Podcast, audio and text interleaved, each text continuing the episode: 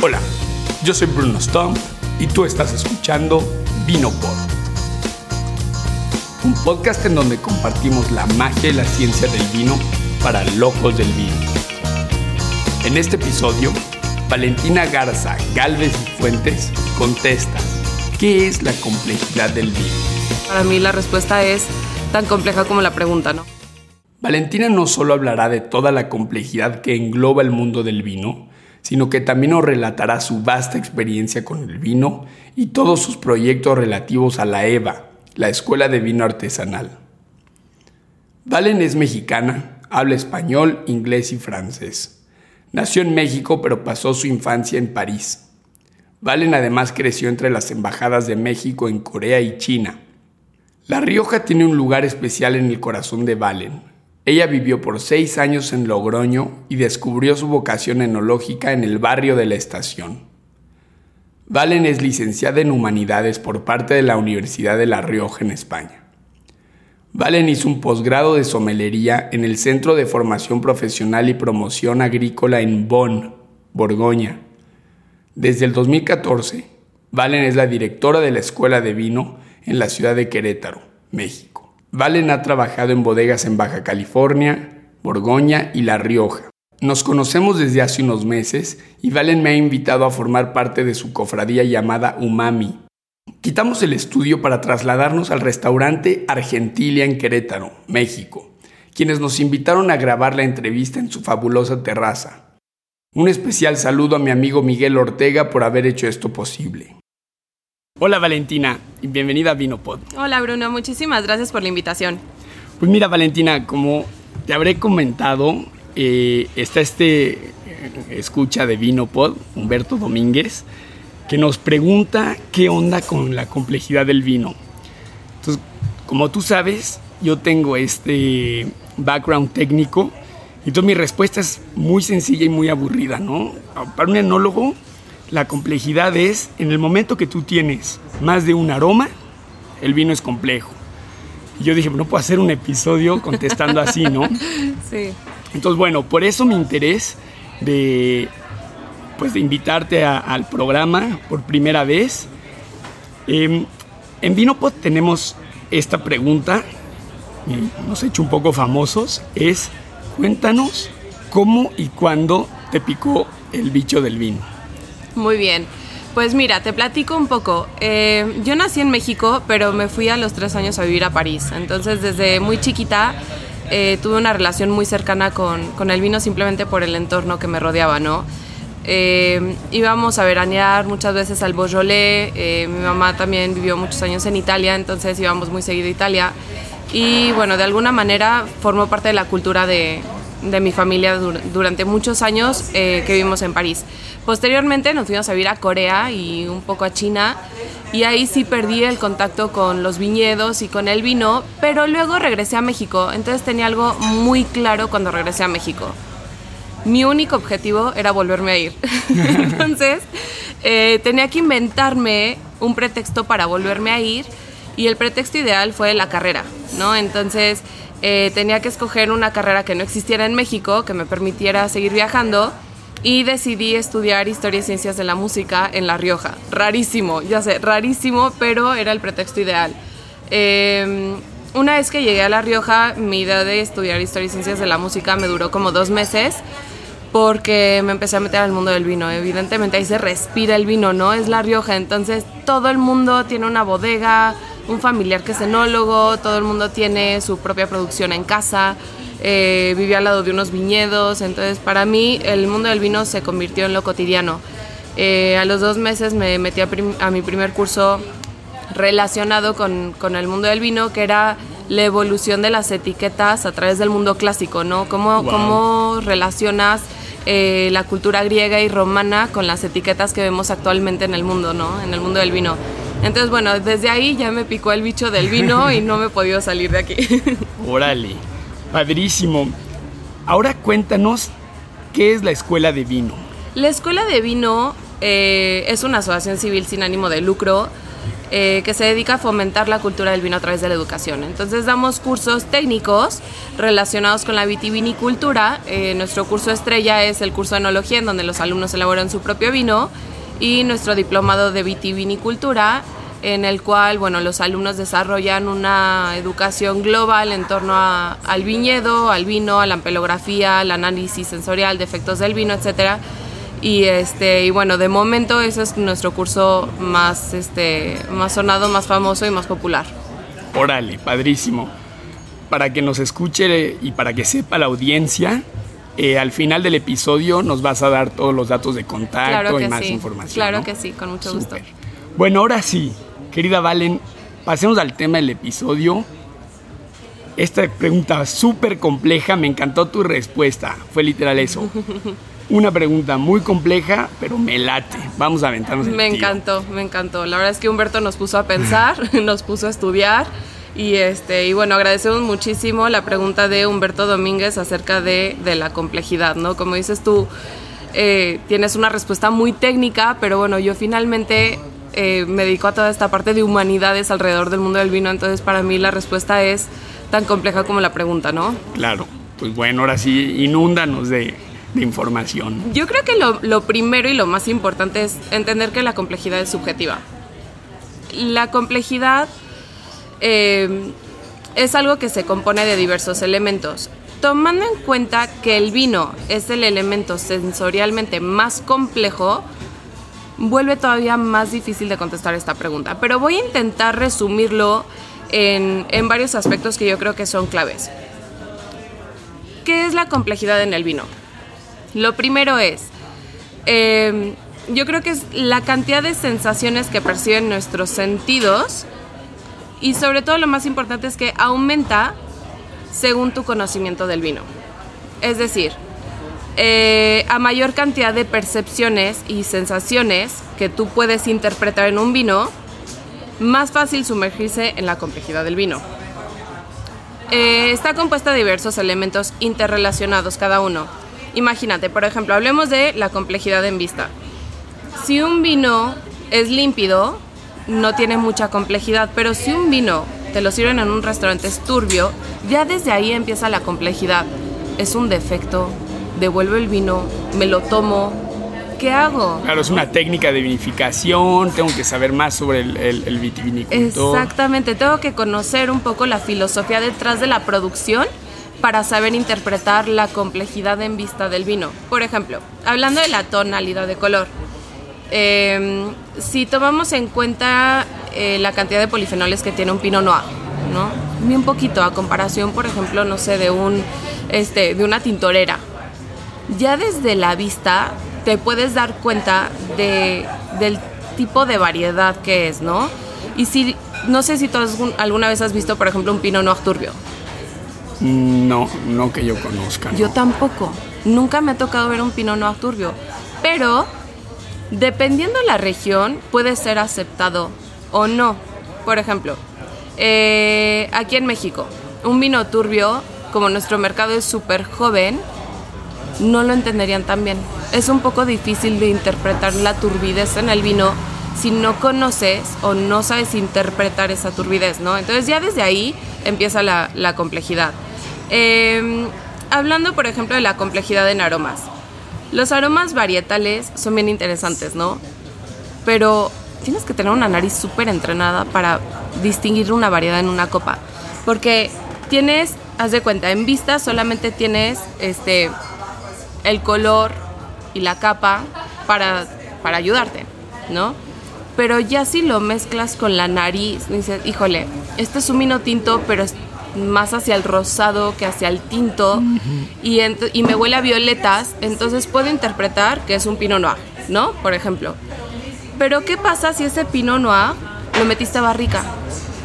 Híjole, ya empiezas con una complejidad tremenda de decir, ok, vamos a ver es un Pinot Noir que me huele a violetas, pero tiene barrica. ¿Qué tanta barrica le pusieron para aumentar la complejidad en el vino? Siendo esto una, una digamos, dictadura del mercado, ¿ok? vamos a vender un Pinot Noir en México. Bruno, nos vas a hacer un Pinot Noir en México pensado para vender en un restaurante como en el que estamos ahora, ¿ok? ¿Cómo le gusta el vino a este público? Con muchísima barrica, ¿no? Les gusta el ahumadito, les gusta el tostado, les gusta esta parte como que nos recuerda casi como al mezcal, ¿no? Sí, sí, o al whisky, ¿no? Exactamente, pero un profesional del vino va a catar ese vino y te va a decir, mmm, qué pena. Rayen el defecto. Rayen el defecto, exactamente. Entonces, según la interpretación que tú le das a la nariz del vino, puede ser más o menos complejo. Claro, si a primera nariz te huele a Pinot Noir y a barrica, bueno, a lo mejor conforme vaya evolucionando saca más aromas primarios que terciarios y lo, le vas perdonando eso que, como dices tú, raya el defecto, ¿no? Pero ¿qué pasa si además hablamos de un vino natural, en nariz. Qué tema, ¿no? Híjole, qué tema. La verdad es que es bien complejo y, no sé qué tan, qué tanto consideras que podríamos perdonar más un defecto en un vino natural que en un vino comercial o, o tradicional. Claro. O sea, vamos a ver. Bueno, para los que están escuchando este episodio, les recomendamos escuchar, o les recomiendo escuchar el episodio de, vinos naturales que nos da el enólogo viticultor eh, de Quebec, Pierre Olivier, para, que sepan lo que es un, vino natural, ¿no? Hoy en día no existe una eh, reglamentación sobre qué es un vino natural. Incluso yo en el 2015, para ser un poco provocador, hice un vino, o sea, un vino etiquetado llamado vino natural en donde le agregué sulfitos. Técnicamente un vino natural para los que no saben, es un vino pues que se le ponen los, los menos productos enológicos posibles. Llámese, hay gente que de plano no inocula. Por lo general se entiende que un vino natural es, tiene una fermentación espontánea y no se le agregan sulfitos. Pero hay gente que son muy estrictos. Vino natural es, no se filtra, no hay productos de collage, la fermentación es espontánea. En fin, eso ya les dejo a ustedes que hagan su investigación. Volviendo a tu pregunta, yo me acuerdo que en una discusión me habías hecho e, esta misma pregunta y me acuerdo que estuve 30 segundos sin poderte contestar. Em, sí, eh, definitivamente esperas complejidad de un vino natural, uno, y dos, sí estás más dispuesto a perdonar más defectos porque pues tuvieron menos herramientas, vamos, o sea, digo, desde un punto de vista técnico es lo que yo daría. Ya después entra la subjetividad de, la persona que está haciendo el juicio en decir, o, sea, ¿por qué vas a hacer un vino natural si tiene defectos? Claro. ¿No? O sea, es, es ver qué pones primero. Si tu filosofía, o sea, la filosofía casi espiritual de la gente que hace vinos naturales, o la filosofía respetando al consumidor en donde tú entregas un producto que no tenga defectos técnicos. No claro, claro. Voy a hacerte otra pregunta retórica, pero un poco provocadora.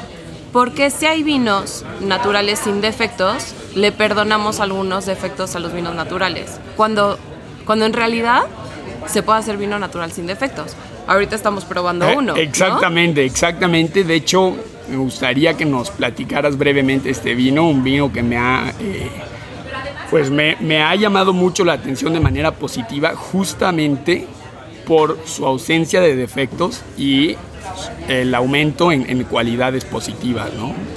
Les voy a platicar un poquito acerca del vino que estamos degustando. Es de la bodega Tierra de Peña. Y es una bodega a la, que, a la cual yo le tengo muchísimo cariño porque para empezar es una bodega familiar y eso para mí siempre tiene un valor agregado intangible bien importante, ¿no? E incluso quizás en la complejidad, ¿no? Exactamente, o sea, como que para mí este, como yo no soy técnico, para mí como que el amor y la pasión que le pone una bodega familiar se transmite en la copa, ¿no? Como que lo interpreto y lo cato de una manera totalmente distinta. Y Tierra de Peña eh, la lleva el papá y el hijo, ¿no? Es, un proyecto bien bonito. Y no solamente es un proyecto familiar, sino que además fueron mis alumnos, ¿no? Entonces vaya orgullo eh, ver que florece su proyecto de además bien valientes porque son el único proyecto de vino natural comercial en Querétaro. ¿no? Entonces ellos son los, los abanderados. Tierra de Peña tiene este año cuatro etiquetas diferentes. Todos los años, además, cambian sus etiquetas. El año pasado, sus cuatro etiquetas eran este, de, de animales autóctonos. Por ejemplo, una etiqueta se llamaba Tlacuache, ¿no?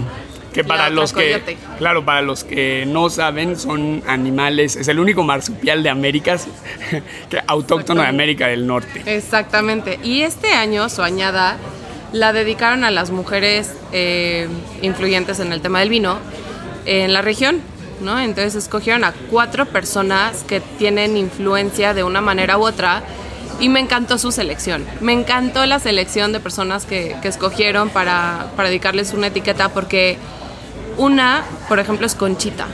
Y para mí Conchita es la persona que tiene más valor en el viñedo, porque Conchita es la persona que les lleva el viñedo. Ah, ok, ¿no? ok, ok, ok. Entonces, Conchita tiene su etiqueta y ella escribió un texto eh, de por qué ella cree que las mujeres juegan un papel u otro en, en la producción del vino de Tierra de Peña. Ah, wow. Otra mujer influyente, que es la que estamos probando ahora, estamos probando a Karina Hernández, que es una enóloga y es enóloga de Freixenet, de Finca Sala Vive. Y Finca Sala Vive de Freixenet, México, es una de las cinco bodegas más visitadas del mundo y está aquí en Querétaro. Y produce 3 millones de botellas. Esta mujer está detrás de la producción de 3 millones de botellas, entonces su trabajo es realmente admirable. Totalmente contrario al de Conchita, ¿no? Pero aún así es una mujer súper influyente. Eh, la tercera mujer es Natalia López Mota y es una enóloga asesora de diferentes proyectos, sobre todo naturales, biodinámicos, orgánicos, en el Bajío. Eh, y la última mujer tengo el honor de ser yo. Oh, Me dedicaron una, etiqueta, muchísimas gracias por toda esta parte de la educación en el tema del vino, ¿no? Eh, estamos probando un tempranillo Merlot 100% queretano y algo que admiro muchísimo también de Luis Fernando Aburto es que él se anima a hacer el vino él mismo, aunque no es enólogo. yo prefiero elaborar el vino yo mismo a mandarlo a maquilar a algún lugar, que es la respuesta fácil, es la respuesta sencilla, pero nadie va a saber interpretar mi terruño como yo, ¿no? Entonces, claro, regresando a la, a la complejidad del vino, pues aquí ya tocaste un nuevo tema, que es la cuestión de etiqueta, que esa cuestión, digo, no sé si nos vas a hablar de eso, pero ahora ya toma, o sea, ¿quién trabajó en el viñedo? Dale un lugar, este... Mira, aquí hay dos temas que me gustaría platicar acerca de la complejidad. Uno es la complejidad en la persona y la otra es la complejidad en tu mente. La primera hace referencia a quién degusta el vino, quién lo está degustando, qué relación tiene el catador del vino con el vino, la bodega y el enólogo, ¿no? Por ejemplo, a mí los mejores vinos en el mundo son los de mi marido, claramente, ¿no? Pero no soy objetiva. o sea, Claro, claro, claro. Tengo muy claro que, que no soy objetiva. Pero también le tengo mucho cariño a, Tierra de Peña. Entonces, claro que yo voy a catar sus vinos de una manera distinta a lo que le haría cualquier otra persona, ¿no? Ahí, de nuevo, estamos hablando de la complejidad. Por otra parte, seguramente te ha pasado. Tu estado de ánimo influye muchísimo. En el momento en el que estás catando un vino y eres feliz, ese vino te sabe infinitamente más rico que cuando estás en una situación a lo mejor un poco forzada o triste, decaído o incluso cansado, ¿no? Claro, o sea que la complejidad también depende del momento en sí. O sea, ya estás poniendo el vino a un lado y ahora estás hablando de qué experiencia estás viviendo, en dónde estás, ¿no? Exactamente. El maridaje, ¿no? Y no estoy hablando de maridaje de, de comida, que eso ya es súper personal. Estoy hablando del maridaje, por ejemplo, de la persona. ¿Con quién estás catando el vino? ¿En qué situación? Este, Estás de vacaciones. Estás de vacaciones, estás al lado de una alberca, estás maridando tu vino con una alberca y con el sol y con el calor, ¿no? Totalmente. Eh, también creo que influye muchísimo tu preparación como catador. Porque cuanto más preparado están tus sentidos, más partido le puedes sacar a un vino y más interpretación le puedes dar, ¿no? Eh, ¿Qué sensaciones te provoca un vino? A lo mejor el vino que estás probando no es, digámoslo, entre comillas, un vinazo, pero te recuerda algo, ¿no? Te lleva, a lo mejor si pruebas ahorita tu primer vino, el primer vino que, que tú elaboraste como enólogo, pues a lo mejor ese vino ya está caído, pero a ti te vas a ver como como una memoria, ¿no? Una memoria muy grata y un logro. Em, finalmente, la complejidad en mente, ¿no? Lo que te decía de el marketing. El marketing es bien importante en el tema del vino. Partimos de un mismo producto, todos, todos los productores, ¿eh? Que es idéntico el uno al otro. Es un líquido dentro de una botella. Ahora sí no hay no es como el perfume que puedes cambiar la forma de la botella, bueno, son, son muy escasos los, los ejemplos de, eso, ¿no? Pero en realidad todos tenemos, un, en el caso del vino tinto, una botella verde, en el caso del champán o el cava o cualquier vino espumoso, pues una botella de vino espumoso, y de ahí tienes que hacer milagros para que tu vino sobresalga en un anaquel, ¿no? Entonces el marketing en el tema del vino es casi hablar de magia. Y ahí es donde te platicaba también el otro día que probamos un vino súper interesante de un cuate que le habían negado eh, un préstamo para, para iniciar su proyecto vitivinícola. Entonces dedicó su primera etiqueta a los banqueros que le, que le negaron el préstamo y se llamaba el vino Gran Cerdo. Claro. ¿No? Y solo por eso lo compré, porque se me hizo genial la idea. Sí, la historia en sí carga mucha complejidad, ¿no? Exactamente. Eh, y en la contraetiqueta te decía que, que el vino maridaba a la perfección con carne de cerdo, ¿no? Este, sin el traje sudoroso de un banquero, eh, que habían argumentado que el vino no es un bien embargable, ¿no? Entonces te platico un poco toda su historia de superación, que la verdad es súper válido. Eh, también influye muchísimo la presentación de un vino. nadie le gusta una etiqueta fea.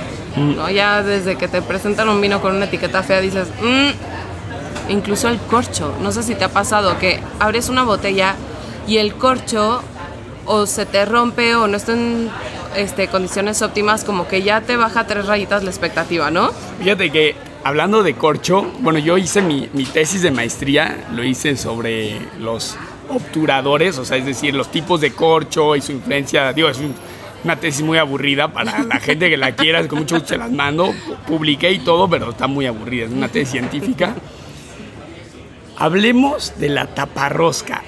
Híjole, es ah, todo un tema. A ver, exacto. Que además me fascina, ¿eh? Porque me gusta mucho provocar a mis alumnos y siempre les pongo un vino de taparrosca solo para ver ¿Qué, y qué reacción van a tener, cómo van a calificar el vino y siempre caen, ¿no? En mi curso de análisis sensorial, haz de cuenta que probamos tres vinos con un corcho natural o, que no les va a llamar la atención y el cuarto vino es un vino de taparrosca y ese vino siempre está mal calificado. Qué increíble la cantidad de carga que puede tener un elemento tan desconocido, ¿no? Entonces cuando, cuando califican mal este vino, les pregunto que por qué y empiezan, ¿no? A inventarse un montón de pretextos de no, es que el color era feo, es que tiene una acidez demasiado punzante. Y ellos obviamente vieron que era de taparrosca. Claro, por supuesto, pero no ven qué vino es. Ok. No, todo es una cata ciega, solamente ven que yo abro un vino de taparrosca, pero no, no han visto todavía la etiqueta. Y la verdad es que estoy convencida de que los alumnos no me mienten sino que están convencidos de que es un vino de menor calidad que los otros tres que probaron, que eran de corcho. ¿Qué pasa? De nuevo está la complejidad en la mente. Estás convencido de que es un vino corriente porque no está toda, totalmente aceptado todavía en un mercado tan joven como el, como el mercado mexicano, ¿no? Estamos acostumbrados a Rioja, estamos acostumbrados a Ribera del Duero, a Burdeos, a Borgoña, que hasta donde yo me quedé. Sí, es corcho natural. natural. De 44 milímetros. De súper buena calidad. Exacto.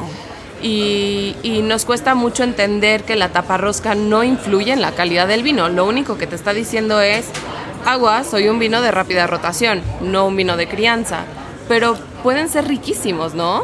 Y de hecho, bueno, no, no debería hablar de mi tesis, ¿no? Pero para que la gente sepa, hay vinos australianos de 50 dólares en taparrosca, ¿eh? Y la taparrosca, ¿tú sabes que inventó en Suiza? No sabía. Es porque el, corcho se fabrica en Portugal, ¿no? Sobre todo. Y eran. Suiza tiene una historia vitivinícola muy larga. Eh, los corchos eran muy caros en los 80s. Entonces Suiza inventó la taparrosca y hoy en día hemos modificado, la, la industria ha avanzado tanto de manera tecnológica en la taparrosca que tú tienes un empaque de silicón en donde tú puedes perfectamente eh, controlar el traspaso de oxígeno a tu vino, porque el silicón es una membrana semipermeable y tú puedes medir el tamaño de los poros. Entonces, técnicamente hablando, puede ser mucho más precisa el añejamiento de un vino con taparrosca que con corcho natural que el corcho natural, pues tú no controlas la porosidad en un corcho, ¿no? Claro. es una corteza que tú extraes y digo, este año el, árbol fue poroso, el próximo año no. Claro, o sea, me estás diciendo que una taparrosca puede ser, o sea, te puede dar una microoxigenación de diseño. Correcto. Todavía más precisa que un corcho natural. Correcto. Que ahora, vamos a ver, un corcho natural también eh, no sé si nos vas a hablar del añejamiento de un vino, pero pues jugaría una complejidad interesante, este, en fin, porque estamos jugando con un producto de la naturaleza, ¿no? Totalmente, sí. Y de hecho, pues también va, va un poco relacionado al diseño de ese vino como producto final, ¿no? La complejidad también está en el diseño del vino, es decir, un maceración carbónica es un vino de rápida rotación, el clásico Beaujolais Nouveau, ¿no? Eh, que están saliendo ahorita, que por cierto. Justamente están saliendo ahora. Tendríamos que pensar para qué le vamos a poner un corcho natural. No tendría mucho sentido, ¿no? Lo que quieres es justamente sellar estos aromas este, frutales, explosivos, como primarios, que a lo mejor no, no te interesa ni siquiera gastar en un corcho. Una simple taparrosca barata de primera gama es más que suficiente pero de nuevo estamos hablando de la complejidad en la mente. Sí, totalmente. Eh, el otro día me dieron a probar un, un Charelo, que es una de mis variedades consentidísimas. Eh, normalmente estamos acostumbrados a probar el Charelo en la mezcla de cavas, ¿no? De Charelo, Macabeo y Parellada. Pues no solamente probé un Charelo monovarietal, sino tranquilo, o sea, que no era un vino espumoso, y con crianza. Se me hizo un vino súper sensual riquísimo, delicioso y para mi sorpresa la crianza de ese Charelot estaba hecha en barricas de castaño. Ok. Wow. Wow, ese vino. Y me explicaron que era porque la región de donde viene eh, es muy conocida por los castaños. Entonces intentaron hacer un maridaje con los elementos de la naturaleza que le rodeaban. Más que importar barricas de roble francés o americano, que es lo más común, vamos a intentar con una madera local, ¿no? Y ahí, o sea, ¿cómo juzgaste tú la complejidad? ¿Primero desde un punto de vista organoléptico o primero juzgaste la cuestión esta intangible de la historia del vino? Te voy a decir, este, para mí es una mezcla de los dos, todos los vinos, porque como yo estudié justamente toda la historia antropológica del vino, siempre tomo en cuenta las dos partes, ¿no? Eh, por supuesto que lo primero que me tiene que ganar es el vino como tal, pero me influye muchísimo quién elaboró el vino, quién me lo presentó y la situación, ¿no? En este caso estábamos en Penedés, ¿no? Entonces un vino estando ahí pues, te sabe diferente a lo que te traen acá. Por supuesto. Eh, la persona que me, lo, que me lo dio a conocer es un viticultor de allá, que es, yo, bueno, le apodé Superman, ¿no? Porque es un cuate que hace todo, es increíble, es un cuate que lleva como 50 hectáreas con otras dos personas, ¿no? Eh, le ves las manos de viticultor, es un cuate que sabe muchísimo, pero además te sorprende de que tiene su proyecto enoturístico y además tiene su bodega. Ya su bodega a mí me parece impresionante y me dice, ay, ¿te gustó? Pues mira, fíjate que te voy a enseñar los planos de mi próxima bodega y te quedas así con los ojos cuadrados de su próximo proyecto vitícola. Pero además luego te enseña como todo su proyecto de recuperación de variedades autóctonas, ¿no? La Sumoy, por ejemplo, que es una variedad autóctona de, de Penedés que se está perdiendo. Es como él está haciendo este esfuerzo para, para recuperarlo y de repente te lleva en su coche a una montañita, ¿no? Y te dice a la mitad del camino, aquí nos bajamos. Ok, ¿a dónde vamos? Aquí nos bajamos, pero todo súper misterioso. Entonces empiezas a caminar por un senderito y resulta que Superman hizo con sus manos una mesa rústica con unas banquitas, saca de su mochilita un vino y unas copas y tienes todas las vistas al, al maciz del Garraf, ¿no? que es esta parte impresionante vitícola del Penedés, y te va a catar ahí sus, sus vinos. ¿Cómo no te va a gustar? Claro, exacto. Es imposible que no te, te gane la emoción, ¿no? Ok, ok. ¿Qué más? ¿Qué más? Bueno, tenemos también unos referentes a la cultura propia, bien influyentes en la hora de, hablar de la, de la complejidad en un vino. Em, te platicaba el otro día, ¿no? Cuando vamos a catar un vino, eh, cada quien lo califica de una manera distinta según tu background cultural. Nosotros, por ejemplo, como mexicanos, vamos a hablar de que un Sauvignon Blanc nos huele a Chile, ¿no? Mientras que a lo mejor un español te dice pimiento verde.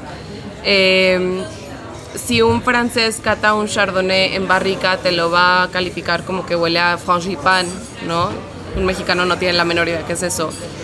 O o cuando un sommelier, por ejemplo, te dice, este vino huele a sotobosque, y la mitad de los mexicanos se quedan como, ¿qué demonios es el sotobosque? E, e incluso se intimidan, ¿no? Claro, exactamente. Pero hay vinos que sin duda huelen a Jamaica. Pero eso también es súper mexicano. ¿Y cómo traspasas ese aroma o cómo lo, lo, traduces a una persona que nunca ha olido a la Jamaica? Que para nosotros es algo totalmente común, ¿no? Claro el tamarindo también es otro aroma que encontramos mucho en los vinos, pero es 100% mexicano. Sí, totalmente. Eh, para mí yo creo que el background cultural y la preparación de cada catador es lo que más influye dentro de la, de la complejidad, porque influye en tu capacidad de interpretación del vino, ¿no? A lo mejor una persona que no sabe mucho te va a decir, ay, este vino está rico, y no va a ver más allá del vino. Una persona preparada va a decir, este vino no está rico, pero está súper bien hecho. Claro, quizás ese sería un buen consejo para mm, juzgar la, la complejidad de un vino, es no dar una opinión directamente si te gustó o no, sino más bien hacer un análisis con todos estos elementos que nos estás entregando, ¿no? Exactamente. Sí, yo creo que lo primero que debemos ser es prudentes a la hora de juzgar un vino, no ser tan radicales, decir, este vino está malo. Según quién, ¿no? Este, mm, por lo general las piracinas no gustan, ¿no? Sobre todo en México, no gustan las piracinas en, el vino, sobre todo blanco. Pero si te dan un vino de Loire, de Loira, eh, pues, clima frío, lo vas a interpretar como que es natural, ¿no? Es parte de la variedad. Lo mismo pasa en Querétaro. Nos llueve en la época de vendimia, por lo tanto, pues es normal tener algo de piracina. Lo tenemos que interpretar como parte del terruño más allá de, de un defecto, ¿no? Sí, totalmente. Y, por ejemplo, una pregunta. ¿Un vino industrial puede ser complejo? Es una buena pregunta. La verdad es que creo que depende mucho de quién lo, quién lo, lo, interpreta. Para mí, el vino industrial tiene una complejidad brutal detrás de su fabricación, más que elaboración, fabricación. Porque cómo hacen para que ese vino sea exactamente igual y tenga el mismo perfil año tras año. Ya para mí es algo complejísimo, ¿no? Porque tú y yo sabemos que el vino viene del viñedo. ¿Cómo, cómo controlan todos estos factores climáticos y de producción y saben que todos los años van a tener 1.900.000 botellas? Sí, y logran estandarizar una calidad. Y eso para mí ya es muy complejo, a pesar de que sea un producto totalmente industrial. Interesante. Pero bueno, yo soy muy romántica, ¿eh? Sí, no, yo ahora sí que si yo me fuera a contestar mi propia pregunta, yo creo que técnicamente sí puede ser complejo, ¿no? O sea, al tú, eh, digo, regresando a mi definición de complejidad, o sea, muchos aromas, simplemente haces una cata ciegas. A ver, es que este vino le puedo poner, ¿no? O sea, vamos a ver, este Cabernet Sauvignon me huele nada más a piracinas, un pimiento verde, que es quizás un cabernet sauvignon verde. O a ver, espérate, tengo una barrica bien integrada, sí, tengo un poco de pimiento, además tengo un, poco de mermelada, pero no que sea defecto.